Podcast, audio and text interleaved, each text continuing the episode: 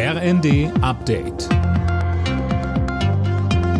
Stündlich neu. Auf den Punkt informiert.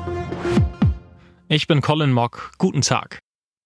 Der geplante Einstieg eines Investors bei der Deutschen Fußballliga ist vom Tisch und die Fans sind zufrieden.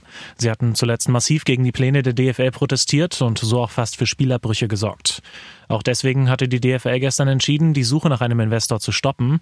Jetzt soll nach anderen Wegen gesucht werden, um die Wettbewerbsfähigkeit des deutschen Fußballs zu erhöhen, kündigte Präsidiumsmitglied Watzke an. Eins ist natürlich klar, die allermeisten werden schon sehen, dass wir irgendwie äh, was machen müssen, wenn wir im Ausland als Bundesliga auch ein bisschen besser präsentieren wollen oder besser vermarkten wollen. Aber das, das werden wir jetzt mit den Clubs neu führen.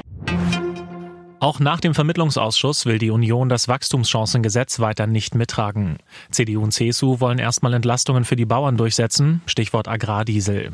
Mecklenburg-Vorpommerns SPD-Ministerpräsidentin Schwesig kann das nicht nachvollziehen. Sie sagte im ZDF, Der Agrardiesel hat mit diesem Gesetz gar nichts zu tun. Man kann also in diesem Gesetz gar keine Änderungen zum Agrardiesel besprechen und beschließen. Da ist ein völlig falscher Eindruck entstanden. Die Union weiß das und mich wundert es sehr, denn die Union war es, die verhindert hat, dass das Gesetz, wo der Agrardiesel drin ist, in den Bundesrat kommt. Das ist noch gar nicht da.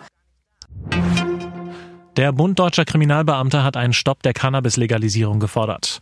Das Gesetz sei ein praxisuntaugliches Regelmonster, das die gewünschten Ziele nicht erreichen wird, sagte BDK-Chef Peglo den Funke-Zeitungen. Morgen soll der Bundestag über das Cannabis-Gesetz abstimmen.